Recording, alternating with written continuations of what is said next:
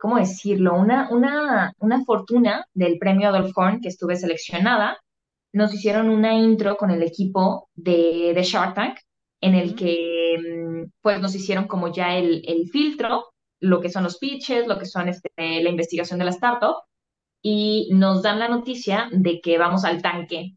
Entonces, yo estaba, no, no sabía qué, qué hacer porque en la empresa estábamos teniendo muchos cambios que vean el primer capítulo y ahí van a saber qué tipo de cambios estábamos haciendo. Entonces...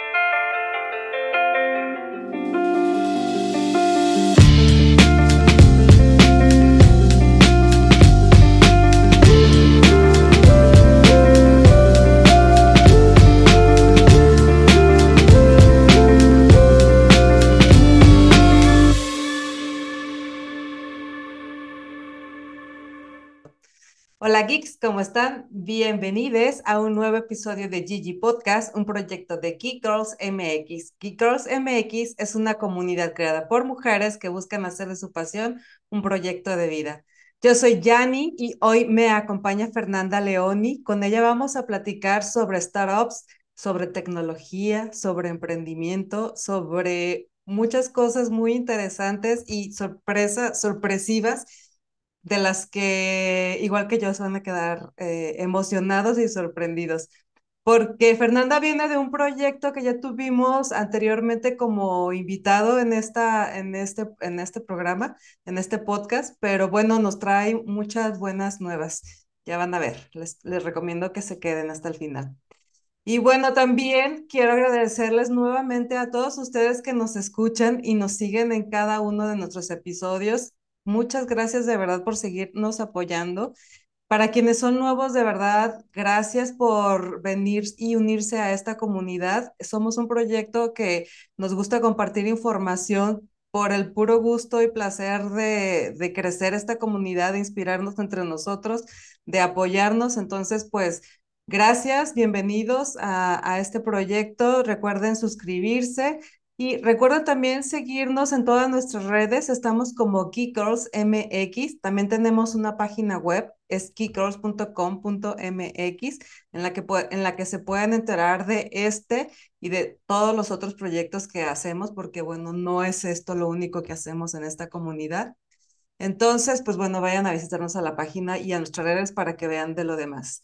También muchas gracias a nuestro querido patrocinador RSS, es la plataforma en donde tenemos hospedado este proyecto de podcast. La verdad es la mejor que pueden encontrar, altamente recomendable. Entonces, pues si andan en búsqueda de algo que hospede su proyecto de podcast y lo distribuya, RSS es la opción.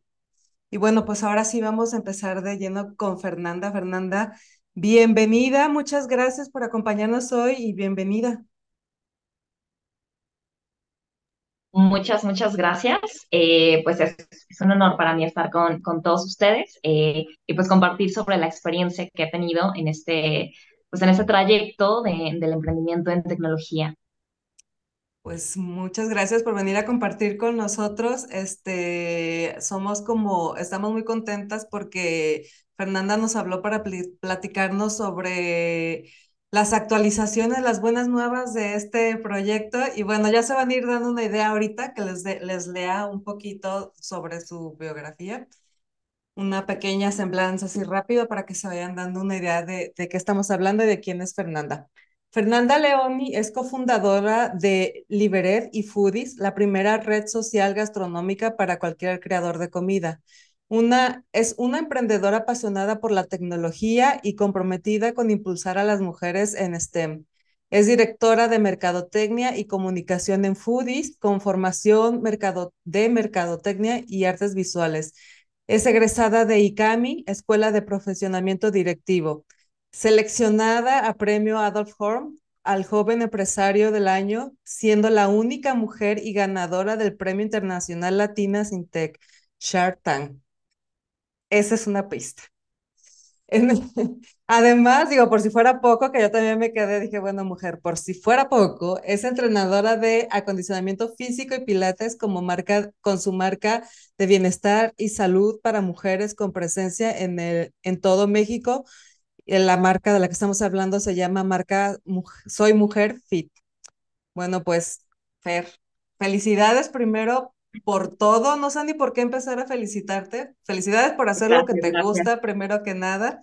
Y pues ahora sí, cuéntanos, cuéntanos, Fer, ¿cómo estás el día de hoy? Para empezar, porque nunca, nunca preguntamos, ¿y cómo estás hoy? Siempre vamos directo a la plática muy profesional, Entonces, como que yo, ¿y cómo estás, Fer? Además de ocupada. Sí, está bien, claro, para romper el hielo y creo que también, también es, es parte fundamental, eh, pues cómo estamos, ¿no? Porque muchas veces nos abrumamos demasiado por el trabajo, siempre es como eh, trabajo, correos, tengo que hacer, hacer, hacer. Pero, pero gracias, eh, aprecio mucho tu, tu, pregunta, estoy bien, estoy emocionada por, por todo lo que estamos haciendo eh, y bien, entusiasmada y, y, y contenta. Y creo que lo, lo más importante es agradecida con ustedes y con poder compartir, como ya lo mencionaba, con más personas esto que es, que esto es emprender y, y crear una, una semillita para que más personas, más mujeres puedan seguir en este, en este camino y decir, claro, o sea, si ella puede, ¿por cuál es, cuál es mi excusa, no? Entonces, muchas gracias, muy bien y agradecida. Sí, sí, pues esa es la intención. Estas, hasta todos saben bien que este proyecto tiene dos objetivos, que es el de, el de promover a los servicios y las personas que vienen a platicar con nosotros y de inspirar a quienes nos están escuchando, porque justo eso, a veces nos hace falta como algo que nos detone eh, esa intención o esa idea o ese proyecto que traemos en mente y a veces escuchando pláticas o las experiencias de personas que ya están un poco involucradas en este mundo del emprendimiento, pues ayuda bastante. Pero bueno, yo, yo di una, una pequeña bio este, corta de ti, muy técnica, eh, pero a mí me gustaría preguntarte más bien eh, que nos contaras tú, algo sobre ti, que, que algo que tú considerarías representativo, característico de ti como, como Fernanda Leoni y que seguramente tiene que ver con que estés involucrada en este proyecto de Foodies. Entonces, cuéntanos un poquito de ti y cómo es que terminaste involucrada en Foodies. Muy bien, te voy a contar algo, algo muy chistoso que va a englobar todo, toda la pregunta sobre algo característico sobre mí y sobre cómo terminé emprendiendo. Em, pienso principalmente que las personas somos historias y conectamos con historias más allá de decir, claro, una empresa, claro, eh, reconocimientos, creo que conectamos con esas historias que nos hacen sentido para decir, ah, yo pasé por esto mismo y lo puedo hacer de tal manera. Somos historias y eso es lo que nos mueve y lo que nos conecta. Yo estudié, eh, puedo cortar un poquito, mi mamá acaba de poner Shakira de fondo. No se escucha, no te preocupes. No se escucha muy bien. Si no, lo dejamos así y que, y que se no, no se escucha, No se escucha, está bien. Muy bien, muy bien. Si escuchamos a alguien cantando es mi mamá, se va, se va a unir también al karaoke. Em, pienso que somos historias y con lo que conectamos son con las historias. Yo eh, fui bailarina de ballet clásico muchos años de mi vida. Yo empecé a los ocho años a bailar ballet clásico. Estuve en varios lugares ¿Y qué sucede cuando estoy en la preparatoria yendo hacia, bueno, cómo, eh, a qué universidad, todo esto? Yo soy tapatía, orgullosamente aquí de Guadalajara, Jalisco. Yo me creí el, tienes que estudiar algo que te deje dinero, porque ¿cómo vas a vivir del arte? ¿Cómo vas a vivir de ser bailarina? Y lo peor de todo, ¿cómo vas a vivir de ser maestra? Yo daba clases de ballet clásico. Entonces, yo dije, claro, tengo que estudiar algo que, que me dé justamente eso de, de, una estabilidad, ¿no? Lo que pensamos como una estabilidad y, y como, pues lo que siempre dices, ¿no? Sales de la universidad, un trabajo y ya. Entré a Mercadotecnia, afortunadamente hice, hice los trámites, entré luego, luego, y afortunada o desafortunadamente fueron los tres años más infelices de mi vida. ¿Por qué más infelices? porque yo había venido de ballet clásico, de una escuela donde vas a hacer las cosas y vas a exigirte y no es como, ah, mañana lo hago o cuando me den ganas. Siempre había sido y es o lo haces o lo haces para hacer la mejor versión y realmente eh, seguir en ese camino. Yo me encontré en una escuela en la que no me sentía retada y no sentía como ese mismo ímpetu hacia, hacia, este, hacia este reto personal que a mí me gusta. Entonces, hacia esa formación que tú ya, te habías, tú ya habías creado desde muy pequeña. Sí, sí, sí, sí, esta, esta cuestión de exigencia y que sea un reto. Creo que eso es algo que, que a mí me define, el, el que sea un reto, que voy a aprender y dónde voy a llegar con eso que haga en el futuro hacia, hacia mi crecimiento profesional, eh, personal, todo. Entonces, fueron los tres años más infelices de mi vida, porque yo no me sentía retada y no me sentía realmente que estuviera en mi lugar. Un día, simplemente, eh, pasaron varias cosas en, mi vida. Yo no le dije a nadie. Eh, estaba en una clase, simplemente saqué mis cosas, me fui y me di de baja. Me di de baja, no le dije a nadie, ni a mis papás, ni a, mis, a nadie, solamente sabes que yo, este no es mi lugar. Y hay veces que simplemente el contexto y, y, a veces tú también tienes que tener como esa valentía de decir, este ya no es mi lugar. Uh -huh. Y me fui. Y dije, ¿sabes ¿Fue algo, qué? Ya... Espera, espera, ¿fue algo que lo tenías planeado o fue un simplemente en este momento me llegó, estoy segura que no quiero estar aquí? ¿O era algo que ya traías dando vueltas con tiempo? Fíjate que fueron de los dos. Eh, fue más como el, el, esa espinita de decir, ay, es que siento que yo puedo estar haciendo algo más, pero no lo, no lo hacía hasta que un día dije, ¿sabes qué? Eh, llevo con este, esta espinita eh, ya bastante tiempo y básicamente tomé mis cosas y me fui. No le dije a nadie, ni a mis papás, ni a mis nadie. Fue como, ¿sabes qué? Eh, ahora voy a hacer lo que yo quiera, o sea, no me la voy a creer de que es que tienes que estudiar tal, tal y tal. Y dije, ahora sí voy a eh, vivir del ballet clásico, yo doy clases, estoy tal, tal, tal tal. ¿Y qué pasó? A los meses conozco a las personas que ahora son mi equipo uh -huh. y terminé emprendiendo una startup cuando yo no tenía ni idea que era una startup, yo no tenía ni idea eh, que podía emprender, a mí nunca, yo nunca me creí que yo pudiera mover gente y que pudiera estar en una startup, porque yo no conocía como ese contexto. Yo estaba más en el contexto de artes visuales, de todo lo que es eh, artes escénicas, y yo nunca me creí como, bueno, yo puedo estar liderando grandes proyectos, yo puedo estar eh, como moviendo a través de un producto y tener un impacto muchísimo más grande. Entonces, ese fue el primer paso que, que yo realmente no me la creía y dije, ay, ¿cómo yo voy a estar haciendo esto? Yo supe que estaba en una startup hasta uh -huh. en el 2020-21, cuando estábamos en programas de aceleración uh -huh. internacionales, más Challenge, eh, Platzi, que dije, soy cofundador. ¿Cómo, ¿Cómo llegué aquí? Porque... ¿En qué momento me convertí cofundadora de este proyecto? Exactamente, exactamente. Uh -huh. Entonces, mi historia es un poquito eh, chistosa del decir, eh, deserté a la universidad para estar en artes visuales y cuando dije, ya lo voy a hacer, fue como todo este trayecto de, creo que también la vida me llevó un poquito a, uh -huh. me encaminó hacia conocer a mi equipo, hacia estar en el sector tecnológico, hacia estar siempre buscando como esta parte de innovación e impacto social. Entonces, eh, pues resumiendo la pregunta, los retos, el el inspirar y apoyar, porque una cosa es nada más a una persona que la ves en, eh, pues en lo alto y dices, wow, yo quisiera ser como, como Marisa Lazo, ¿no? Pero uh -huh. el impacto que yo quiero hacer y que creo que me caracteriza, que me caracteriza es uh -huh. el, como esta cercanía de decir, bueno, somos personas, somos humanos, somos emprendedores que vivimos aquí en Guadalajara, en Ciudad de México, tal, tal y tal, y por qué no ayudarnos, ¿no? Entonces creo que eso serían como las dos eh, características. Y yo el no reto y la colaboración. Sí, totalmente, uh -huh. total, totalmente. Pero yo no me enteré que estaba emprendiendo hasta el 2000.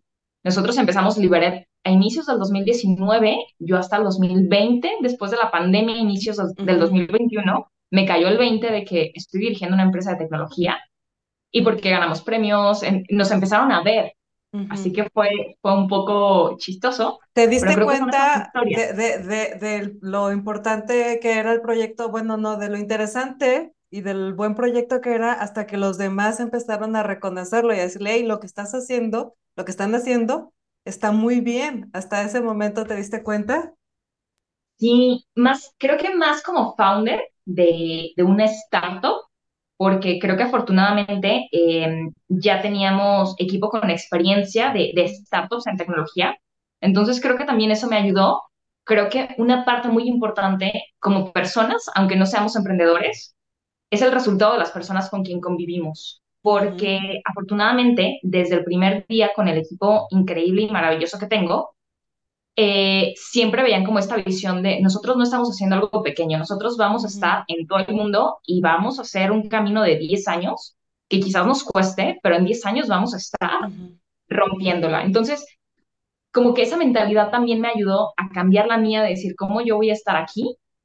A decir, claro que lo vamos a hacer y no nada más nosotros, vamos a apoyar a todos los emprendedores que, que podamos para que crezcan sus negocios, para tener un impacto social pero fue, fue por el contexto en que yo me empecé a relacionar de tecnología, de startups y, y de, de, colaboración, como comentabas. Bueno, como precuela, más bien, quiero decirles a todos los que nos escuchan que hay una precuela de este episodio, es el episodio 114, en donde estamos platicando con Paola y con Naomi, que son dos, bueno, Naomi es cofundadora también de, de, de este proyecto ¿Y Paola también es, es, es cofundadora o es parte del equipo de... Ella dirige el equipo comercial y alianzas sí. estratégicas en todo México, entonces ella también es súper Un elemento muy importante, sí, bueno, sí. Eh, hace que habrán sido como unos cuatro meses más o menos, platicamos con ellas eh, en un episodio que se llama Startup, precisamente, en donde ellas nos cuentan justo todo el back de esto que nos está contando hoy Fer, es cómo inició este proyecto, nos cuentan sobre su historia durante la pandemia, cómo es que tuvieron que hacer varios cambios y ajustes. Si quieren saber como el historial de esto, váyanse al episodio 114 también de esta misma temporada con, con Paola de la Mora y con Naomi Sarai y ahí van a encontrar más información respecto a este, respecto a este proyecto. Hoy platicamos con, con Fer porque, bueno, pues porque justamente nos trae muy buenas nuevas, que es... No, vamos a darle todavía más, vamos a hacerlos esperar. Sí, hay que dejarlo, hay que dejarlo de emoción. Primero, sí. pónganle pausa, eh, vayan a escuchar el otro capítulo con Pau y con Naomi. Un cafecito, unas palomitas, pausa, regresan, anotan las preguntas, dicen que qué, qué pasó y luego regresan aquí Minuto 14, 37 segundos. Y de la segunda temporada, justamente de, este, de, de esta serie. Sí. Bueno, pues entonces estamos hablando justamente de esto, ¿no? De, de, cómo emprendes un negocio, cómo inicias un proceso de, de, un proceso legal. Yo quisiera que nos dieras un poquito un resumen sobre qué cosas o qué aspectos legales importantes tienes que este, considerar al, momento de que inicias con un proceso de un, emprendimiento como este? Sí, mira, primero, eh, no quisiera dar por sentado lo que, lo que estamos hablando. Una startup tiene base tecnológica y regularmente el 99% de las veces nosotros eh, sobrevivimos, vivimos y manejamos todo el proyecto con capital de riesgo. Nosotros bajamos inversión, vamos a tocar puertas, sea con inversores, ángeles inversionistas, programas de aceleración, en que básicamente pedimos dinero a cambio de un porcentaje de lo que vale la empresa. Entonces, eh, eso es como, como, primera, eh, como primera mano sobre cómo, cómo nos manejamos las startups. Hay unas que eh, son autosuficientes, venden muy bien, tienen un modelo de negocios diferente y pueden vivir sin, sin necesariamente eh, bajar capital y estar como con estas dinámicas. Dos, una de las cuestiones que a nosotros nos ayudó muchísimo fue la experiencia de, de Cuau. Cuau es nuestro CEO. Él es eh, founder por segunda vez de empresas de tecnología. Él ya tiene más o menos 15 años emprendiendo, en el que empezó básicamente a los 18 años en la universidad. Y quiero decirle que a él le tocaron hace 15 años como todos estos eh, tropiezos, ¿no? Decir, ¿cómo empiezo? Eh, ¿Qué debo de hacer? Nosotros empezamos con él, con toda su expertise de decir, vamos a constituir una, eh, una startup. Lo que fue primero es hacer una Delaware en Estados Unidos. Aquí en México, el constituir una empresa es básicamente como si no quisieras, eh, no quisieran que emprendiéramos y Que no, hacerlo cla- exacto. Del uno al 10 de complicado, un millón. Entonces, ¿qué sucedió? Él se fue a Estados Unidos dos semanas, constituyó la empresa, una Delaware, básicamente con 500 dólares, ya teníamos cuentas de banco, todo, eh, todo constituido, todo en actas, todo en orden. Aquí en México, cuando empezamos a hacer este proceso, si te digo un año, año y medio y más de 60 mil pesos de estar pagos, pagos, trámites, trámites, eh, fue poco y que pierdas el tiempo, ¿sabes? Como tiempo valioso que puedes estar haciendo otras cosas de valor. Entonces, eh, primero, un founder que ya tenía experiencia. Dos, que primero muchas, eh, lo que nosotros hacemos para levantar inversión precisamente es tener la Delaware en Estados Unidos, una C Corp, y constituirla después en ciudad, aquí en México para tener esta cuestión de, de legal, de Founders Agreement y todo esto, eh, pues, pues a la par, ¿no? una cosa que yo recomendaría muchísimo si somos founders, por ejemplo, en mi caso, que yo en, hace cinco años yo no tenía ni, ni idea sobre, ni siquiera yo sabía que estaba emprendiendo cuando estaba emprendiendo, ujú, fue asesorarte con un experto, el que ya tenga experiencia justamente en startups. ¿Por qué? Porque las empresas tradicionales funcionan y operan de otra manera, en el que puedes tener cierto dinero, puedes tener presupuesto o no sabes, eh, sabes que puedes eh, perdurar más en el tiempo. Una startup básicamente cambias todo todos los días, todos los días estás cambiando. Entonces, eh, pues una Delaware, eh, subsidiar todo desde Estados Unidos, abrir una cuenta, que toda la inversión llegara a Estados Unidos e ir pasando el presupuesto necesario para vivir al mes y decir, bueno, tenemos tres meses de vida, ¿cómo vamos a hacer para que sean seis? Entonces, como todo este proceso eh, nos ayudó muchísimo, tener propiedad intelectual, tener todo lo que tiene que ver con socios, súper importante, en orden y firmado pactado, escrito y... escrito. ¿Qué sucede? Eh, muchas veces es de palabras de, oye, yo voy a hacer tal cosa con fulano de tal.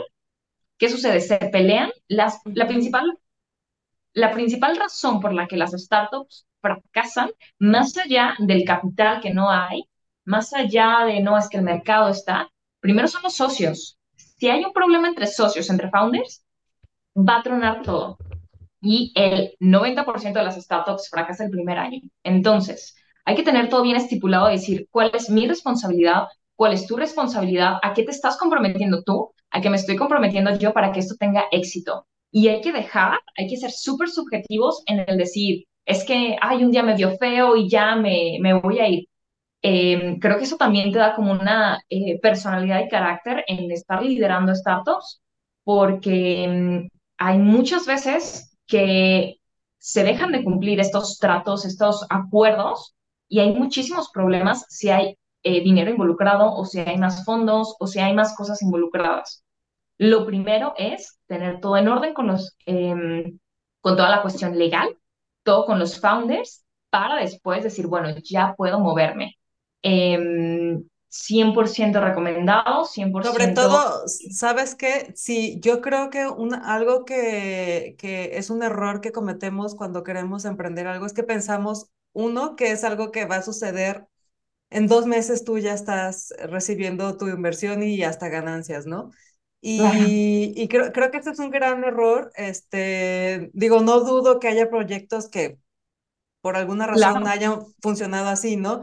Pero la verdad es que la mayoría de las veces tienes que pensar a largo plazo. Y, es, y, y de hecho eso me encantó porque tú lo dijiste al principio, cuando empezaron, sabían muy bien que estaban uh, prospectando a largo plazo, pues esta era, esta era una inversión a largo plazo, tanto de tiempo como de recursos, como de conocimientos, como etcétera, etcétera.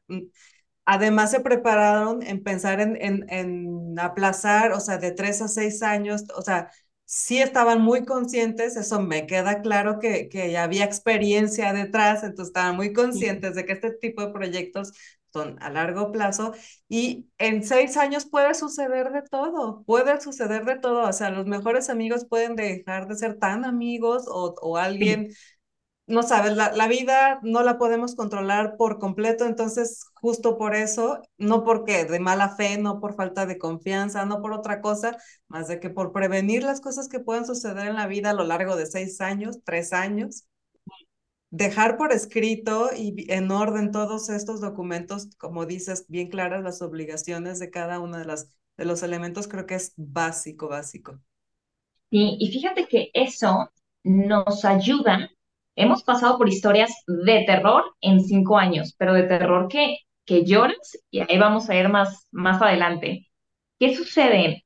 Va, eh, afortunadamente, entre comillas, eh, hemos tenido eh, historias justamente con esta cuestión legal en que no teníamos estipulado algún contrato, algún acuerdo, nada. Y quieras o no, hay gente que ve cómo cómo hacer daño realmente, decir, bueno, ¿cómo puedo sacar provecho de estos que están jóvenes y apenas van empezando, pero traen como la espinita? Hemos tenido comentarios, eh, hemos sacado a personas del equipo y nos han dicho, yo no me voy a salir, eh, no voy a dejar mis acciones porque ustedes trabajan muy bien y prefiero tener esto guardado para cuando tengan éxito, pues ya tener ahí mi... Me mi, mi, mi, mi, mi ahorro de retiro, ¿no? Entonces, hemos tenido eso, hemos tenido personas que básicamente nos han amenazado de decir, me gusta el equipo, este, yo no me voy a salir, eh, pero hazle como quieras, yo no me voy, demándame. Que dices, ¿cómo es posible que haya ese tipo de personas? Y afortunadamente hemos tenido toda la cuestión legal de decir, a ver, aquí están tus contratos, aquí está lo que estipulamos, y esto ya está de tu lado, compadre, ya no es como que nos eches la, la bolita a nosotros, es como de tu lado, y pues hasta luego. Entonces, hay historias de terror que, que, que sucede con realmente gente que, que, está viendo cómo hacer daño en vez de que la empresa o, o los founders o todo prospere. Es como mm, lo contrario totalmente. Sí. sí, no, sí te creo y la verdad es que no me extraña, pues hay de todo en este, en este mundo. Digo, a veces sí justifico eso pensando en que, bueno, ya sabes, tiene que haber un balance, tiene que haber equilibrio para que es, es, exista el lado luminoso, tiene que estar el lado oscuro también.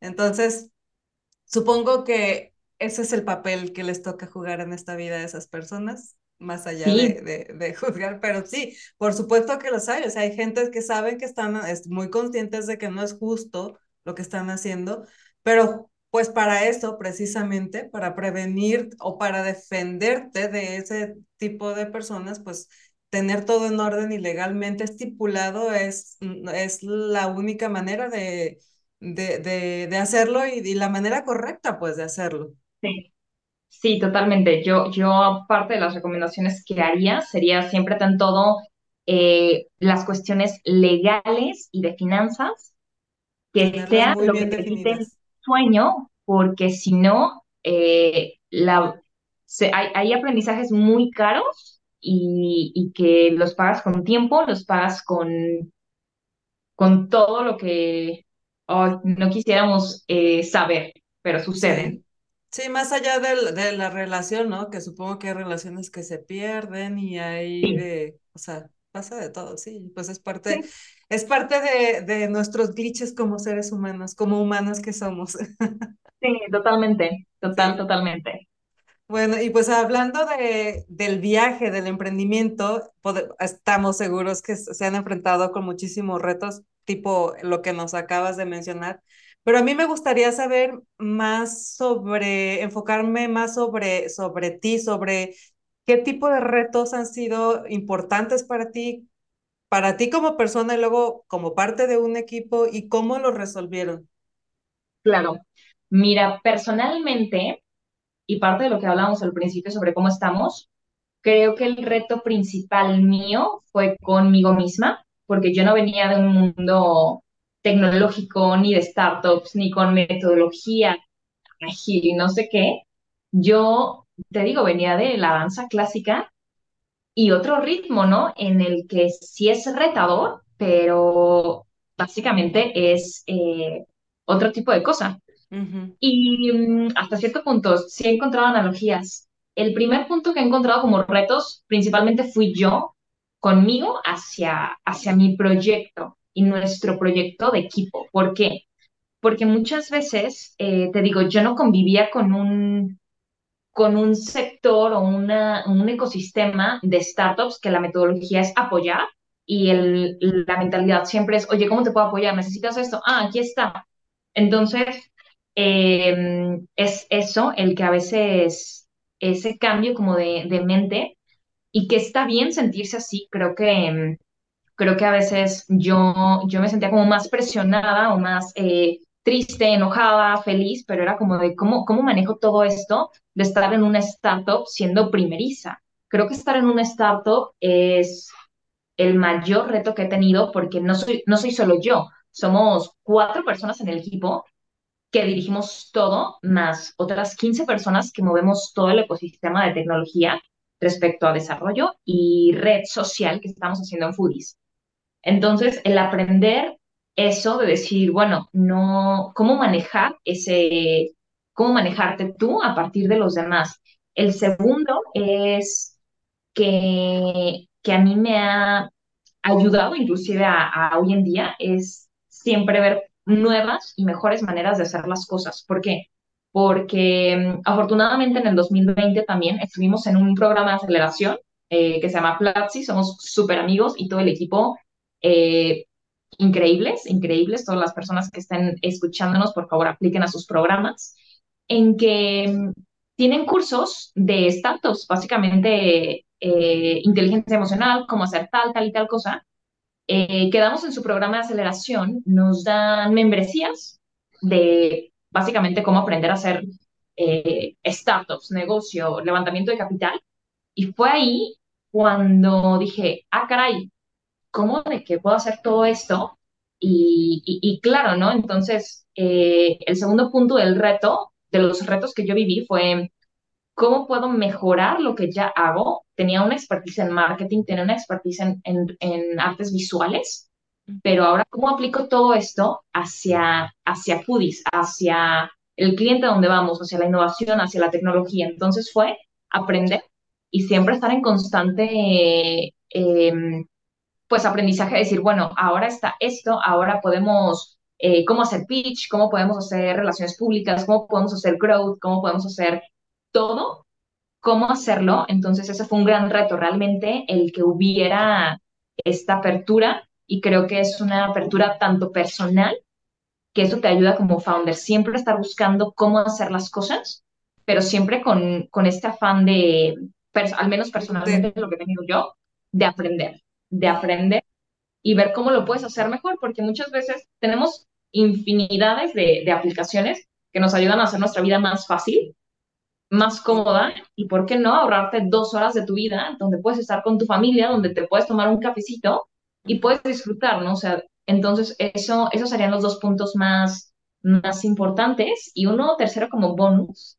Yo cuando empecé a hacer pitch, con, lo hice con Platzi, básicamente yo di el peor pitch de mi vida, yo casi casi lloré. Fue un pitch como de 10 minutos mientras lloraba y no sabía qué hacer. Y fue ahí cuando justamente Cuau, eh, el CEO, me dijo, no vas a salir de aquí hasta que hagas tu pitch perfecto. Todo está cerrado, tú, hace, tú sabes cómo y cuándo te vas, pero no sales hasta que lo practiquemos y te pares frente a miles de personas a hacerlo. Entonces, ¿cómo, cómo yo como, pues, founder primeriza, o sea, cómo hacía eso y yo llorando así como, o sea, me acuerdo que traía las lágrimas y le dije, yo no voy a hacer esto, eh, sabes que hazlo tú, yo, yo tiré la toalla ahí en, para hacer un demo de ahí. Y me dijo, no vas a salir hasta que lo hagas porque yo sé que lo puedes hacer. Entonces también parte de este camino es que necesitas personas que te digan eso, ¿sabes? Que te digan, claro que puedes y que crean en ti genuinamente, no como como algo que lo digan porque lo tienen que decir, sino que realmente crean en ti y eso te ayuda muchísimo. Que yo me di cuenta después de que, ay, si no hubiera tenido ese fin de semana de 24-7 de pitch, no estaría aquí. Pero son cosas que vas aprendiendo y, y te van ayudando con el paso del tiempo. Sí, fíjate que ahorita que comentas eso, eh, yo creo que es algo que nos puede pasar a cualquier persona. Yo recuerdo también en una ocasión, yo, yo sufría de pánico escénico, a mí se me iba la voz cuando, cuando estaba hablando en público. Y una vez tuve una escena muy lamentable que ya la conté por ahí en algún episodio, pero por supuesto que se te genera un trauma y, y este, yo me imagino igual que tú ese día dije, no vuelvo a hablar en frente de la gente nunca jamás en la vida, pero ni leer, ¿sabes? Pero nada. Y este, y no, bueno, pues ah, tú, eh, llega un punto en que dices, bueno, es que si quiero crecer como persona, tengo que enfrentarme ante, ante ese obstáculo. Y pues ni modo, mostrarme vulnerable, porque es eso, ¿no? O sea, te estás, te estás mostrando ante los demás como un ser humano con fallas, porque todas las tenemos, con áreas de oportunidad. Y, y muchas veces, pues es el nervio, es la inseguridad, es la falta de experiencia que se quita como practicando, practicando, y no hay otra manera, hace que ir directo a hacerlo. Y entonces, incluso este proyecto es parte de eso, es parte de, esa, de ese entrenamiento, de ese, de ese querer enfrentar, ese, bueno, la única manera es ponerme un micrófono enfrente y hablar. No hay otra manera de que lo aprenda a hacer, no hay otra manera de que se me quita el nervio, porque de que se me iba la voz, o sea, de verdad, de eso de que tú quieres hablar y no te sale, así me pasaba. Entonces te entiendo perfectamente y yo creo que estoy seguro que muchas personas han pasado por momentos así en diferentes circunstancias. No estoy diciendo que todas con un micrófono, seguramente muchas con, no sé, con una hoja en blanco o, con cualquier otra situación. Sí. Pero es eso, es decir, pues ni modo, ni modo, eh, si quiero, si quiero alcanzar mi meta, tengo que superar, este es un obstáculo nada más, que me viene a enseñar seguramente muchas cosas, que me viene a dar más seguridad y que lo tengo que enfrentar. Y qué padre tener personas como la, la persona que tuviste tú que te estuvo apoyando y estuvo contigo hasta que lo lograste. Digo, eso además es un súper regalote de, de, como, más allá de como compañero de, de, de, empresa, como compañero de negocio, pues como, como un amigo, la verdad. Sí, sí, sí, sí. Y fíjate sobre lo que decía, yo eh, siendo emprendedora, siendo eh, también coach para mujeres, muchas veces me preguntan o platican, oye, yo quiero empezar un emprendimiento de marca de sombreros pero voy a comprar el mejor teléfono para las fotos, voy a hacer tal, tal y tal, pero voy a empezar en un año, dos años que tenga dinero. Y acerca de lo que dices, y creo que también es un lema muy mío, es las cosas se hacen haciéndolas. Quizás es algo muy sencillo, pero muchas veces postergamos el no, es que voy a tener el mejor teléfono, es que todavía tengo que terminar la universidad o me tengo que meter a estudiar negocios internacionales para hacer esto. Creo que realmente las cosas, y al menos que a mí me han funcionado, yo me salí de la escuela y tengo ahora una empresa eh, que afortunadamente está creciendo de manera increíblemente linda y exitosa. Las cosas se hacen haciéndolas. ¿Quieres tener un podcast? Realmente investiga cómo y, y hazlo. ¿Quieres tener una marca de sombreros? Bueno, hazlo. Nunca, nunca va a estar todo perfecto para hacer un proyecto, ni para casarte, ni para hacer una familia. Siempre pensamos que tiene que estar todo perfecto, pero es tiempo que pasa y es tiempo que podrías estar generando dinero, que podrías estar generando empleos, podrías estar generando más cosas y lo único que estamos haciendo es que pasa el tiempo, decir, no, yo lo voy a hacer cuando tenga tales cosas. Y la cuestión es que nunca empezamos. Las cosas se hacen haciéndolas, empezando y realmente aventándote, ¿sabes? Aventándote con confianza y decir, voy a hacer esto y lo hago porque lo hago. Sí, sí yo a mí me gusta también pensar y decir que el éxito tiene más que ver con el hacer que con el saber, porque a veces el saber lo vas aprendiendo con el hacer. Exacto, e, y eso me pasó a mí. Yo, yo me salí de la universidad y después fue cómo levantar capital acá, cómo hacer pitch, pues aquí me van a ayudar, cómo hacer tales cosas son las personas con las que convives, son los recursos que tú estás buscando y son las ganas que tienes de seguir creciendo. Sí, sí, sí, por supuesto. Totalmente de acuerdo contigo en eso. Supongo que habrá quien difiera de eso, porque hay personas muy metódicas que les gusta primero aprenderse la Biblia de arriba abajo y de abajo arriba y luego a lo mejor se avientan a hacer algo Pero, pues no, yo sí creo que, que el mundo es más de los aventados, de, de- es un poco también tener fe, ¿no? También pensar de que, que si tú estás intentando hacer algo y lo estás intentando hacer con buenas intenciones, o sea, sin el afán de, de perjudicar a nadie, pues las cosas se van dando, va, va fluyendo y te vas encontrando con las personas adecuadas y te vas encontrando con oportunidades y etcétera, etcétera. Entonces, pues sí. Sí, también las invitamos a todos a que se animen a dar ese primer paso.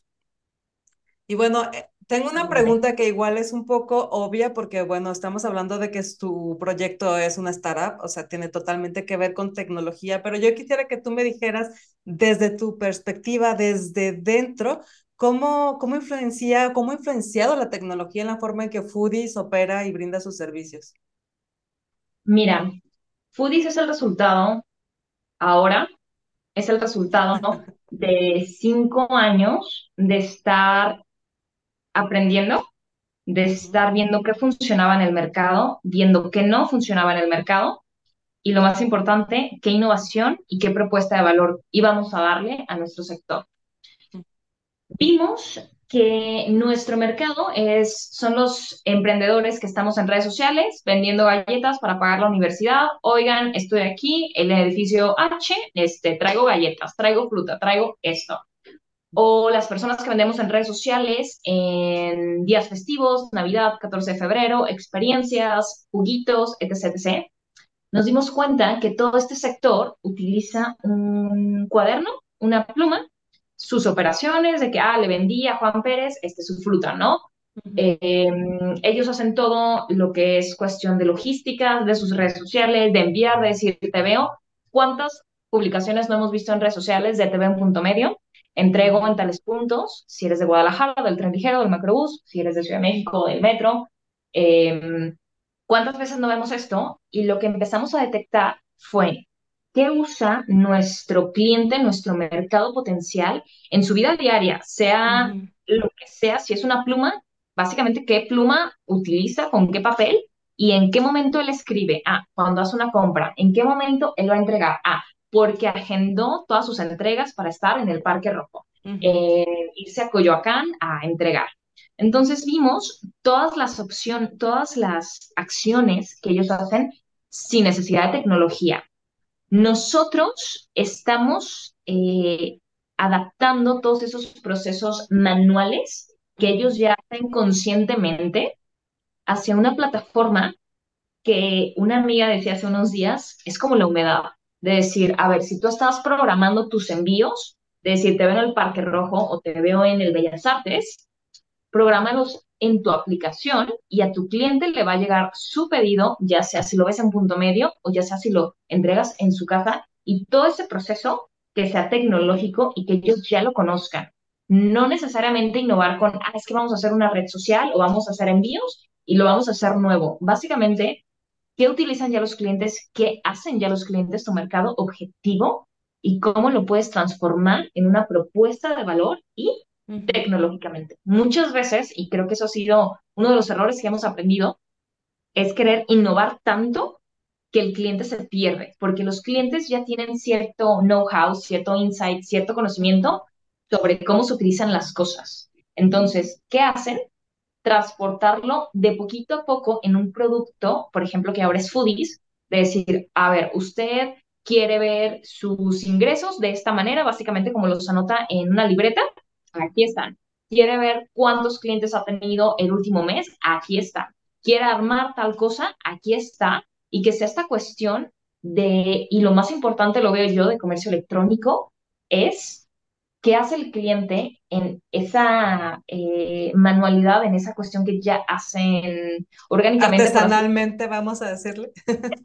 Exactamente, de Ajá, decir, yo tengo miles de papeles y básicamente anoto mis, eh, mis cosas que hacer y bueno, ahora está Trello, que dices, bueno, ya no necesitas tacharlo, ya está Trello o, o Asana o Jira o lo que tú quieras en que puedes administrar como todas esas tareas. Es porque hubo un trabajo y una investigación sobre, bueno, ¿qué hace la gente para anotar sus tareas y recordatorios y cosas que hacer? Bueno, en un papel, bueno lo adaptamos hacia un tablero y que ese sea su tablero di- digital. Entonces, ese fue nuestro, eh, nuestro mayor aprendizaje en cuatro o cinco años, que hace el cliente manualmente para transportar la tecnología y no inventar el hilo negro, mejorar los procesos que él ya hace para que realmente le resolvamos el problema. Sí, sí, porque en realidad estás atacando así a una necesidad que realmente tiene, pues no estás inventando nada y como dices, muchas de estas personas son personas que ellas solas eh, ah, llevan las tareas que harían normalmente tres, cuatro, y entonces si tú le estás dando una aplicación o le, le estás ofreciendo la oportunidad de eficientar en tiempos y en esfuerzo sus tareas, pues por supuesto que la van a tomar y, y, por otro lado, lo que menos necesitan es tener que aprender cómo volver a hacer un proceso que ellos ya lo digieren y ya lo hacen casi que automáticamente. Entonces, pues solo eso, solo ayúdalos a que sea más rápido, más eficiente y que les quede tiempo. El margen de error sea menor también, porque también creo que eso te ayuda mucho la tecnología, pues que, que, como humanos pues entre las prisas y entre las mil cosas que traes en la cabeza, puede ser que cometas un error sin querer y la tecnología te ayuda un poco como, como a salvar ese tipo de, de detalles. Sí, totalmente, totalmente. Sí, y bueno, ahora sí hablando más específicamente en, en la industria de la, bueno, en la, industria alimentaria, ¿tú cómo crees que ha impactado eh, este tipo de innovación y cómo crees que la tecnología está transformando esta industria? Mira, sobre todo a partir de la pandemia, porque estás de acuerdo que de entonces para acá la industria alimentaria y, la tecnología se hicieron muy amigos.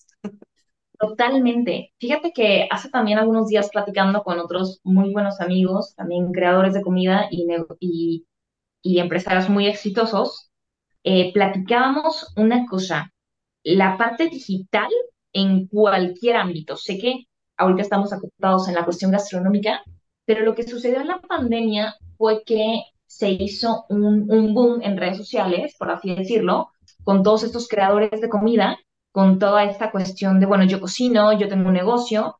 Una cosa, ¿cómo creas una marca, una identidad y un negocio en redes sociales para que prospere? Número dos, ¿cómo haces que ese negocio crezca? Entonces, vimos que que una cosa es tener un negocio pequeño, gastronómico, hacerlo crecer. ¿Cómo haces que realmente tenga un, impacto positivo en todo esto de, la gastronomía? Creo que una cuestión muy importante tiene que ser eh, el marketing y no porque venga de ahí, sino porque ahora yo estoy viviendo como todo mi ecosistema con creadores gastronómicos que necesitamos tener una identidad y, esta conversación con nuestros clientes de decir, no me van a llegar a conocer por mi bonita cara o por mi increíble camisa de hoodies. Tengo que hacer que la gente me conozca. Entonces, a partir de la pandemia vimos que, uno, los negocios que no estaban 100% digitalizados, tristemente fueron los primeros en morir. ¿Y a qué me refiero con morir? En su negocio, nada más. En que muchísimos negocios gastronómicos cerraron. ¿Y qué pasó con los que pudimos tener esta cuestión de redes sociales, pudimos tener esta cuestión de tener una comunicación con los clientes? Em, hace ratito me, platicaba con mi mamá y me decía, es que yo quiero aprender redes sociales y muchas veces, y, y, lo platicamos ahorita, lo más importante es, es empezar. No necesitamos ser un community manager, no necesitamos tener eh, conocimiento sobre marketing digital, sobre growth. Creo que con que estemos empezando a crear esa comunicación es lo que necesitamos para que ese negocio se empiece a dar a conocer. Número dos, que, que revisé, bueno, no revisé, me di cuenta en la pandemia, fue que muchas veces, y, y negocio que sea, es muy caro porque lo es contratar eh, un equipo de marketing. A veces ni siquiera foodies lo tenemos en este momento. Yo estoy eh, con el equipo, estamos sacando todos los... Em, Menos mal que traes eh, tú ya estudios y experiencia en eso, ¿no? Sí, sí, sí, sí, y que, y que tienes que cubrir miles de roles y, en una startup, ¿no? Entonces, em, otra cosa que, que recomiendo es que, hablando sobre esta cuestión que, que es muy caro, eh, muy caro, te puedo decir 10 mil pesos, 15 mil pesos, cuando apenas estás ganando, por ejemplo, mil pesos al mes. Entonces, a veces como que ese ticket dices, chin, eh, o lo invierto otra vez en mi negocio o para comer, o lo invierto 10 mil, 15 mil pesos en marketing que en este momento no tengo. Una cosa es que a veces la misma marca personal puede ser del mismo, del mismo creador de comida, del mismo dueño, dueña de negocio, de decir, oigan, yo soy eh, Fernanda León y tengo unos tamales buenísimos y vénganse que tengo dos por uno. Pero dices, ¿cómo yo me voy a grabar? Es que no, yo no soy influencer, yo no soy tal. No necesitamos ser influencer, no necesitamos eso mientras tú estés teniendo una conversación directa con tus clientes de decir, oigan, ¿a quién le gustan los tamales verdes y los tamales rojos? Ahí vas teniendo datos de qué le gusta más a tus clientes y qué puedes vender más. Entonces, la digitalización y esa comunicación que tengas con tus clientes es súper importante. Y ya si estamos hablando de negocios más establecidos, creo que siempre puedes pensar en estrategias offline, estrategias que no necesariamente te, te, te, te cueste, sino decir, bueno, yo conozco a mi primo que tiene muchísimos seguidores, mandarle un regalito y, ver qué puedo hacer tanto de manera orgánica, ver qué me retorna, que sean pequeños experimentos, que eso es la, la metodología de, de design thinking o growth, de decir, voy a hacer estos experimentos rapidísimo, que no me em, conlleve tanto dinero, tiempo y esfuerzo, ver qué, tan, qué tanto éxito, éxito tengo para ver qué puedo seguir replicando. Entonces, esas serían como dos cuestiones importantes que yo he visto. La presencia digital, que sí es importante, y dos, la comunicación que tengas con ellos, seas tú como dueño, dueña de negocio pequeño o de cualquier eh, giro en realidad, cómo les hablas para que lleguen hacia ti. Sí. Sí, yo también creo que justo eso, no tienes que ser un experto o una, o sea, si vas a grabar un video, no tienes que ser un experto eh, comunicólogo o presentador de espectáculos o nada, o sea, porque yo creo que parte padre de esta nueva era es que la gente aprecia mucho la, el contenido original, las conversaciones honestas. Entonces, si eres un, una persona que tiene un producto y que quieres hablar de él, seguramente vas a hablar desde muy adentro de ti porque es tu producto, porque es algo que tú amas hacer y la gente aprecia mucho eso. Yo creo que, creo que hoy en día se, se valora tanto el expertise como de los grandes este, oradores, como la honestidad y la humildad de una persona que está ofreciendo su producto, sus servicios desde, desde su casa, desde, desde sus posibilidades, con la única finalidad de hacerte conocer y de darte a conocer y de ofrecerte el servicio, ¿no? Sí, sí, totalmente, importantísimo, y que son cuestiones que, que no necesariamente cuestan, y que siempre puedes aprender. Tenemos eh, YouTube, tenemos plataformas, tenemos miles de opciones siempre como para seguir aprendiendo, lo que comentábamos al inicio de la llamada, en que cómo eficientamos lo que ya hacemos para hacerlo mejor, más eficiente y más barato. Exacto. Y bueno, pues ahora sí vamos, digo, me queda claro que son un proyecto un proyecto espectacular, es un proyecto muy bien preparado, con, con mucho tiempo de experiencia. Experiencia no solo en este emprendimiento, sino en previos. Eh, estoy segura que tu experiencia, incluso como bailarina, te ayudó en, en este proyecto. Lo platicábamos en su momento con Pao y con Naomi, sus experiencias previas también fueron parte de, de este crecimiento. Y pues bueno, una prueba de que es un gran proyecto es que fueron parte de, del programa Shark Tank México. Por fin te puedo felicitar. Felicidades de verdad a ti y a todo el equipo. Sí, bravo, bravo, todo El equipo, a todo el equipo de fútbol, un aplauso. No es cualquier cosa, no es cualquier cosa, de verdad que sí. Y bueno, es, estoy segura que es un parteaguas de, de, del esfuerzo. Bueno, una parteaguas, una recompensa del gran esfuerzo que han estado haciendo. Por eso estamos muy contentos de que vengas hoy a contarnos estas Gracias. noticias.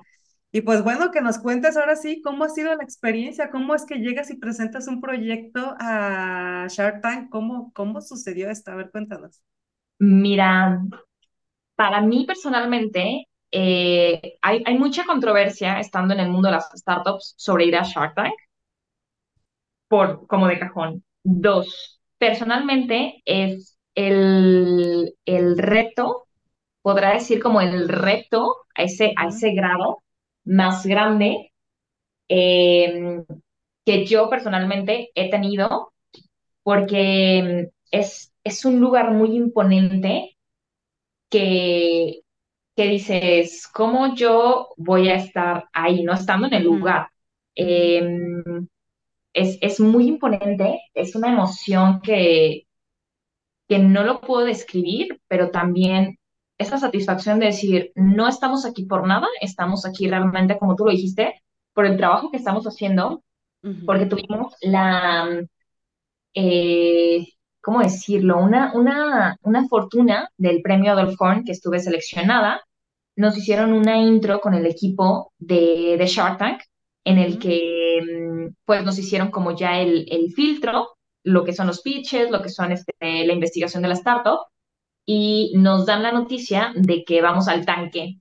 Entonces, yo estaba, no, no sabía qué, qué hacer porque en la empresa estábamos teniendo muchos cambios que vean el primer capítulo y ahí van a saber qué tipo de cambios estábamos haciendo. Entonces, es como este shock de decir, wow, nos vamos a grabar y vamos a darlo todo porque hay empresarios importantísimos sí. y queremos poner el nombre de México, de Guadalajara y de los emprendedores en alto. Entonces, fue una experiencia retadora porque hay, hay muchos proyectos que también están aplicando y es, bueno, ¿cómo tú haces un diferenciador entre ser emprendedor, entre tener una food tech, entre, entre todo lo que estás haciendo? Entonces, es retador, es algo que, que yo personalmente decía, ¿cómo, ¿cómo le voy a hacer? O sea, ¿cómo, cómo voy a estar ahí en, en un set lleno de, de personas increíbles? ¿Y cómo? O sea, es algo que yo no me creía que fuera a ir. Eh, el, la experiencia de vivir Shark Tank es, creo que de las mejores que he tenido como emprendedora, porque, como lo decía, es un set imponente en el que por todo lo que estás viviendo, es como yo un segundo antes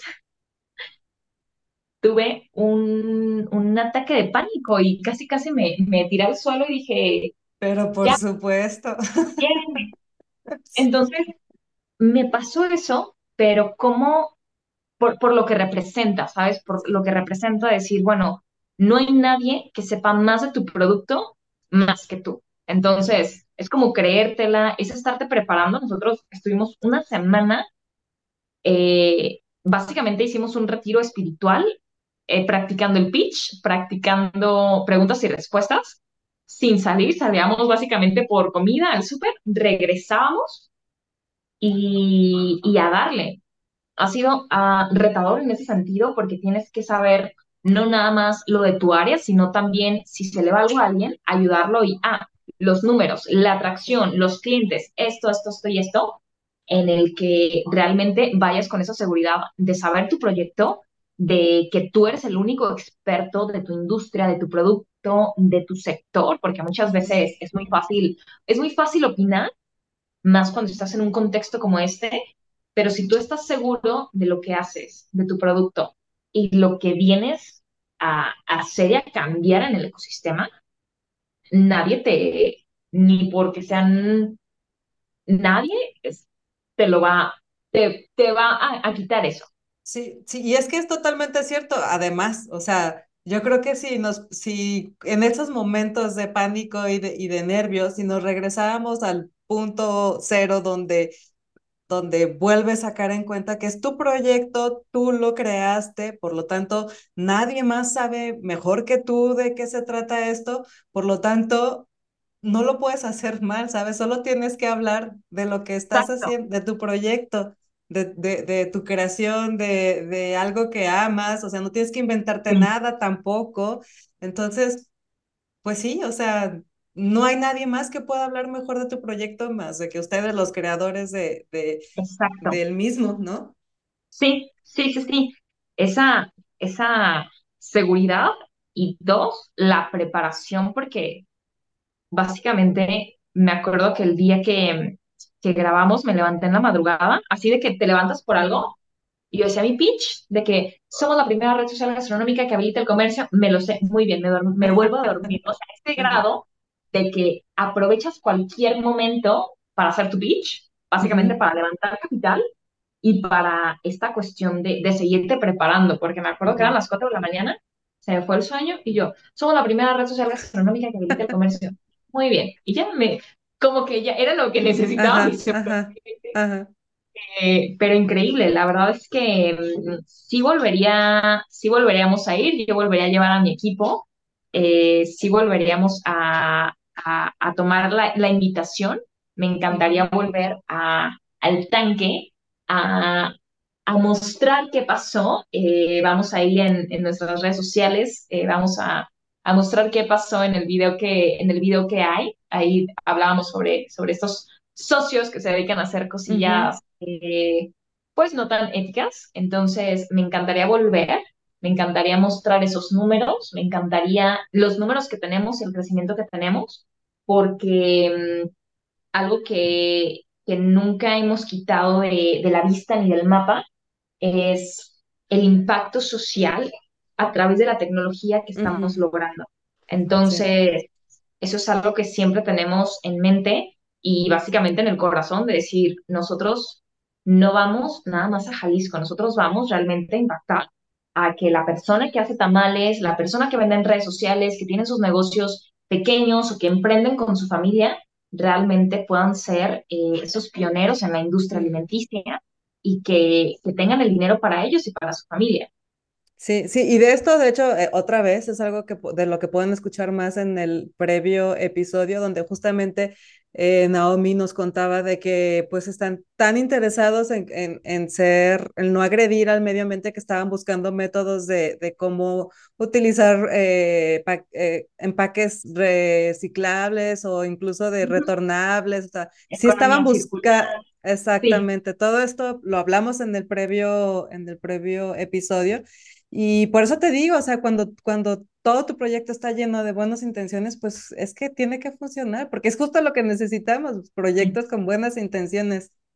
Sí, Pero totalmente. bueno, regresando a lo de Shark Tank, este, estabas muerta de, de nervio un día antes, al día siguiente, no, ¿qué pasó? Un segundo antes de entrar. ¿Y qué pasó? ¿Cómo, cómo, cómo lo superaste? ¿Qué... Mira, mm, Así no Creo me acuerdo, que... me desmayé. No, básicamente yo no iba a entrar. Yo estaba, me dio un ataque Ajá. de pánico. O sea, me puse, estaba en un ventilador. Yo ya dije, ya estoy viendo a San Pedro, yo ya adiós. Entonces en eso, ya, bueno, adiós. Ajá. Y dije, no. O sea, también es como la mentalidad y, y como la personalidad de, de cada quien. Yo recuerdo que estaba ya viendo a San Pedro, dije, ya me haces un campito con Juan Gabriel para estar Porque más cómodo. Este es el momento, y, si me voy a desaparecer, este es el momento. Sí. Y en eso dije, pero creo que fue algo también muy mío, dije, a ver, no puedo, y todo pasaba como muy rápido y muy sí, lento. Claro. A ver, no puedo eh, haber llegado hasta aquí para no salir. Me preparé muchísimo y pues no, no se puede. Entonces, básicamente, yo me acuerdo que dije, o sea, pensé en mi hermana, mi hermana es una emprendedora también increíble que, que, que mueve todo México, y básicamente pensé en ella y dije, a ver, si mi hermana pudo emprender también, ¿por qué, ¿por qué yo no? Y fue como esa valentía de ver. Uh -huh. Sí, vamos, párate. Y me acuerdo que, que entré, yo creo que inclusive tarde, en que básicamente los alcancé caminando y todos de, ¿cómo? Y yo, no sé, vámonos, corre. Entonces, eh, sucedió, pero, pero es también algo que, que, que, es normal, pues sentir como nervios, aparte, por supuesto, con, con este reto tan grande, eh, creo que es muy normal, pero lo importante es realmente no quedarte ahí de decir, ah, es que mejor no porque me da miedo, sino de, bueno, y es una frase que a mí me gusta mucho de, de Gurdjieff, de si vas a hacer algo, aunque tengas miedo, hazlo con miedo, pero hazlo. Pero hazlo, sí. Entonces, eh, me la aventé, estuve así a, un, a una nada de no salir, estaba yo tirada. Dije, no, vámonos, me paré. Em, y, y, lo dimos todo. Realmente creo que, creo que yo estoy muy, muy contenta con, con primero el haber estado ahí. Eh, vean, vean nuestro capítulo, eh, revisen el, el, chismecito que tenemos. Lo que sucede que en Shark Tank. Que por cierto Ajá. es que acaba de salir el viernes pasado. Para cuando este esté publicado, el fue el viernes pasado, el, ¿verdad? Sí. Sí, sí, sí, por favor vean ahí, este va a salir en YouTube eh, en los próximos días. Tenemos en nuestras redes sociales algunas historias. Y, y lo que sucede, que, que es el, el, medio del asunto, es que nosotros fuimos con una marca, eh, nosotros compramos la marca comercial de menú local, la que sale ahí en el episodio de Shark Tank, Uh -huh. Y la persona que hizo eh, la marca en 2020, lo que sucedió fue que nos vendió humo, nos vendió una aplicación y, un, y clientes y socios que realmente nunca, nunca se cumplieron, no existían. Y lo que sucede en el programa es real, realmente Marcus Dantus tenía razón de, de lo que sucedió con esa empresa. Nosotros llegamos en 2022, nos venden el nombre y, nosotros nos creímos que, iba a funcionar, nosotros tratamos de sacar eso adelante, vimos que era más pesado y ahí en Shark Tank dijimos, ¿sabes qué? Eh, si, si hasta Marcus Dantus se enteró de todo lo que hizo esta persona que fundó la empresa, eh, es momento de cortarlo, de empezar una vez más y cambiar el nombre hacia, no pasa nada que, vaya, que empecemos una vez más, pero es más sano para todas las personas de nuestro ecosistema y principalmente de nuestro equipo que estar haciendo eso. Entonces, dices, ¿qué, qué cómo que, que, que baja el tanque, sucede esto? Es totalmente real. La cuestión es que sí fue, sí hicieron fraude, nos hicieron un fraude de más de un millón de pesos y le hicieron fraude a muchísimas personas que invirtieron en el proyecto en el 2020. Nos tocó pagar los platos rotos y aprendimos a realmente tener estas cuestiones de los socios uh -huh. por escrito que platicábamos, dando ya como un resumen para cerrar, tener toda la cuestión eh, legal al 100 o al 1000, porque si se te pasa una cosa, ahí es donde te hacen estas cuestiones de, pues, de fraudes, básicamente. Esa cuestión eh, a nosotros nos la vendieron muy bien, no, no nos no se cumplió la parte que habíamos eh, pues estipulado ambas partes, el, el, el equipo fundador de, de Liberet, que vean el, el episodio 114, con, con, esto que sucedió, porque fue básicamente humo y, y nos, nos, sirvió de lección para saber en quién confías, en quién te asocias, eh, qué tipo de relaciones hay anteriores a ti y que haya resultados más que palabras y, y promesas. Sí, pues yo te iba a preguntar qué, qué, qué aprendizaje obtuvieron de haber vivido esta experiencia. Me acabas de dar una muy buena, un buen resumen de, de esta pregunta, pero no sé si me quieras agregar igual a manera personal, ¿qué aprendizaje consideras realmente valioso? Digo, no tiene que ser uno solo, de haber vivido esta experiencia. Mira, creo que el número uno es hacer un, un una investigación, un análisis, un, ponle el nombre que tú quieras, con la persona que te estás asociando, y si te está vendiendo una marca, una empresa, un producto, lo que te está vendiendo, ¿qué relaciones tenía antes de llegar hacia ti? ¿Cómo quedó con esas personas? ¿En qué términos? Ahora sí realmente... que así como te metes a estoquear el, el, el perfil de tu nueva pareja, ándale, ajá, una cosa muy similar, pero con tu, con la persona con, con la que estás haciendo negocio. Sí, nosotros tristemente, eh, hubo muchas personas, muchos de los socios que, que invirtieron anteriormente, que nos decían, él me hizo un fraude, yo no quiero saber nada de ustedes. Nos cerraron muchísimas puertas en la cara por esta persona que, que teníamos. Uh -huh. Este aprendizaje de investigar todo, hablar con ellos, bueno, malo, más o menos, de, tri de risa, de tristeza, ¿qué sucedió? Antes de que nada más te lleguen con palabras bonitas. Uh -huh. eh, el número dos y el aprendizaje sería el sin resultados no hay dinero. ¿Por qué? Porque esta persona llegaba ahí, oye, son 150 mil pesos para tal cosa. Que tú dices, bueno, yo me estoy todo el día eh, trabajando para levantar capital, para lo que tú quieras, y cómo alguien de la nada llega y dice, ah, son 150 mil sin estar en el equipo. Entonces, ¿qué resultados hay para, que, para decir, ah, vamos a darte, darte dinero? Entonces, ¿qué resultados?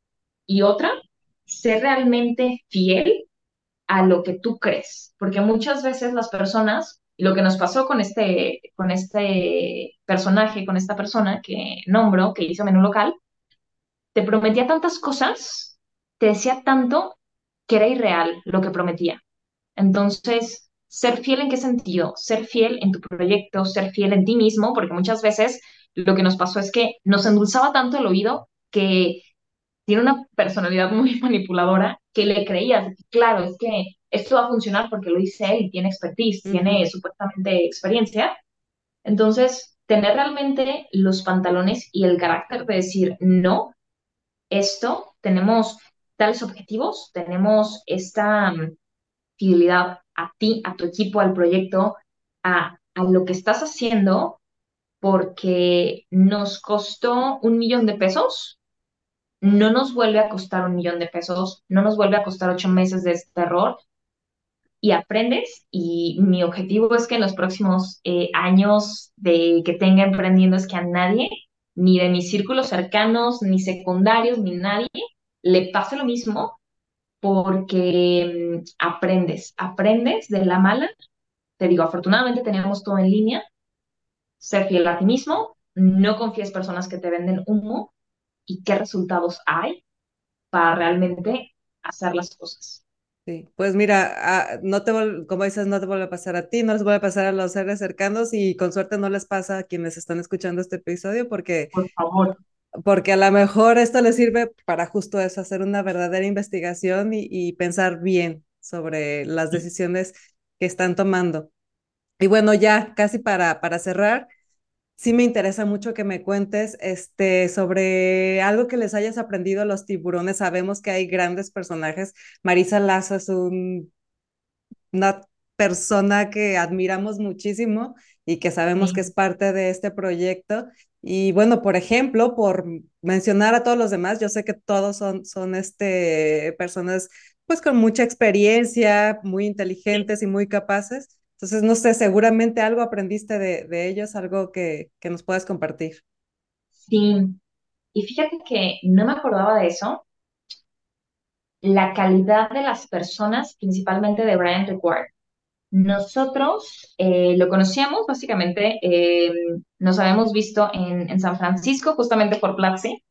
Eh, lo vimos también este año en la PlatziCon. Y la calidad de las personas en que mm, después de, grabar se acercó a nosotros y nos dijo, oigan, este, bueno, no sé qué tanto pueda salir, vamos a hacer un pequeñito corte, espero no, no, no interfiera. Este, a ver, ahora sí. La calidad de las personas, porque hablamos, por ejemplo, con, con Marcus Dantus de lo que había pasado, le explicamos que habíamos comprado la marca y nos dijo, está bien, o sea, los errores pasan y esta cuestión humana, sobre todo también con Brand Required, que lo, conocimos en, en, varias ocasiones en, en, esta cuestión de emprendedores, y que, que sean amables contigo estando dentro o no, o en cualquier contexto de, del emprendimiento. Entonces, esas dos cuestiones que sean humanos, a veces los vemos como inalcanzables, de claro, es que ellos están en todo el mundo, pero no dejamos de ser humanos y cuando convivimos con ellos, que hablamos con ellos, decir, oye, pasó esto, y que nos digan, estas cosas pasan, no te preocupes, fue, fue algo que, que hasta cambia como la forma de verlos, ¿no? Que dices, claro, es que pues no necesariamente no te van a voltear la cara o algo, sino que ves esa humanidad en el sentido de que, de que te apoyan. Entonces, esas dos cuestiones serían. Y, y pues nada, que, que, fue un increíble aprendizaje, el, el, todo el proceso, desde prepararte para el pitch, desde estar ahí parado, desde, desde inclusive el post, ¿sabes? De decir, pues ya, eh, ya salimos y que sigues aprendiendo cómo mejorarlo o cómo hacer nuevas y mejores maneras de hacer las cosas. Sí, claro. Sí, la verdad es que no me queda duda de lo que estás diciendo. Las personas que son parte de este proyecto son personas, son seres humanos que además de este proyecto tiene proyectos que en los que son congruentes con la filosofía que predican acá. Y este, y es bien padre, la verdad es que me da mucho gusto que tú que viviste la experiencia nos confirme esto, porque pues incluso eso hace que nos hace pensar que no es tan imposible ni tan inalcanzable cumplir tus sueños, ¿no? Como muchas veces pensamos. Y, por la, y la, la principal razón por la cual muchas veces no nos animamos a hacer las cosas. Y no, mientras, como lo comentaba, mientras estés seguro sobre ti, tu proyecto y tu sector, nadie te va a decir, ah, es que esto, hazlo de tal manera, porque no saben el sector. Pues muy bien. Oye, ya nos fuimos larguísimo y es que está súper interesante la plática contigo. Eh, la experiencia que han adquirido con este proyecto, tú como los otros miembros del equipo con los que nos ha tocado platicar es increíble, es muchísima. Nos podríamos aventar aquí las horas, pero yo sé también que ya es tarde. Entonces, nada más te quiero preguntar algo importante que se nos pase mencionar que tú quieras, por favor, agregar al, al episodio antes de despedirnos. Qué difícil pregunta. Mm, pues. Así como resumo todo, ¿no? Así en una mm. última, en una última cuartilla, pues no. ya sé, pues em, creo que hay que arriesgarnos a hacer las cosas de una manera obviamente inteligente. Rodéate de personas. En mi caso, yo solamente necesité un detonador que me dijera, sí lo puedes hacer. y, estar ya en ese mundo de... Cambia muchísimo, cambia muchísimo. A mí me pasó y realmente yo sin mi equipo, yo sin las personas, mis amigos, mi familia que, que creyeron en mí, aunque a veces yo decía, ay, no, ¿cómo, ¿cómo yo voy a estar? Eso cambió la perspectiva totalmente de lo que hago y hacía las cosas. Em, otra que va muy similar a esa es que somos el resultado de las personas con las que convivimos. Y a mí eso me ayudó, a mí me ayudó a creérmela y aparte como mujer, como mujer en tecnología, poder creérmela y decir, le vamos a dar porque esto es para sacarlo, no nada más para decir, ay, lo estoy haciendo porque los demás. Y algo que, que a mí me gusta mucho predicar en todo lo que hago, predicarlo de alguna manera, por así decirlo, es que siempre tienes que ser la mejor versión de ti sea si estés en la escuela, sea si, estás en cualquier lado, sé la mejor versión de ti y a dónde quieres llegar en 10 años para esa versión, decir, no estuve tan mal, no estuve tan mal y vamos a ir por más. Y no me defraudé sobre todo, ¿no? Exacto, exacto. Y ser fiel a lo que tú quieres. Y, y también no está mal que a mí me pasó con esto de, del programa y, lo que ha pasado en todos estos, estos años, es que a veces está perdonarte, básicamente, perdonarte de cosas que, que, a veces no están en tu control, no estás en, en toda tu capacidad para resolverlos. Y son no tienes las herramientas. Exacto. y, y, creo que, que, perdonarte y decir, bueno, es lo que necesitábamos para llegar a este punto, está bien, seguir aprendiendo rodearte de gente que te impulse y realmente tener esa visión hacia más años, hacia, hacia ti, hacia tus proyectos y hacia donde quieras estar. ¿Y tienen esa visión en, en Foodies? Por supuesto que sí, ¿verdad? Si tienen ya un plan, de una fotografía muy acercada a lo que, a lo que sucederá en unos años, ¿ya lo tienen ahí más o menos proyectado? Sí, la verdad es que sí. Eh, yo creo que sin que todas las personas que estamos en el equipo, que estamos trabajando por esto, somos claves para llegar en 10 años, para llegar en 15 años y, realmente hacer un, cambio. Yo creo que si no hubiéramos conectado con todas las personas que, que hemos tenido en estos cinco años, no hubiera sido lo mismo y no hubiéramos estado aquí. Entonces, pues un aplauso a mi equipo. Sí, claro. Aplauso, aplauso. Bien, bien ganado, la verdad. Sí, sí. Sí, increíble. Pues muchísimas gracias por contarnos esta hermosa historia de éxito, este, en donde, pues orgullosamente es un equipo mixto, bien balanceado, donde hay mujeres y hombres en tecnología, en, en la industria de la gastronomía. Entonces, pues qué contentos, la verdad, que por muchos proyectos así más, eso estaría, sería genial, sería una muy bonita manera de lograr el equilibrio. Y bueno, pues antes de despedirnos, por favor, recuérdanos las redes o en donde la gente puede ver más sobre esto que estamos hablando, ver los videos de Shark Tank, donde se pueden ir ahora sí de lleno a, a, conocer todo sobre foodies.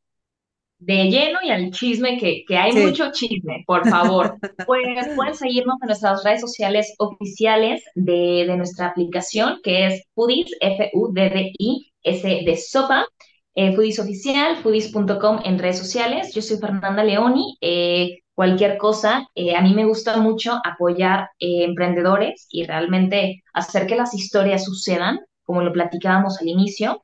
Entonces pueden contactarnos a través de Foodies si conocen algún creador de comida, si ustedes cocinan o simplemente quieren que hagamos algo, estamos realmente disponibles para sacar el emprendimiento y el nombre de, de Jalisco, de México adelante. Eh, descarguen nuestra aplicación, revisen qué tenemos para ustedes. Estamos haciendo la primera red social gastronómica de Latinoamérica para cualquier creador de comida y nos vemos en la siguiente edición. Eh, es un gusto y un placer estar con ustedes y seguimos hablando pronto. Ojalá que sí, ojalá que pronto tengamos un tercer episodio, sería muy bueno. Ya haríamos una serie prácticamente. ya sé. Bueno, pues muchas gracias, gracias Fer, de verdad, por venir a charlar con nosotros y compartir. Gracias, pues, gracias a ustedes. Muchas gracias también a los que se quedaron hasta el final del episodio. Ojalá lo hayan disfrutado tanto como yo, tanto como creo que Fer también lo disfrutó. Y pues encantados de verlos aquí. Déjenos sus comentarios. Si tienen dudas, vayan a las redes de Foodies para que también ahí puedan seguir esta conversación. Y pues nada, nos vemos en el siguiente episodio. Muchas gracias. Bye bye.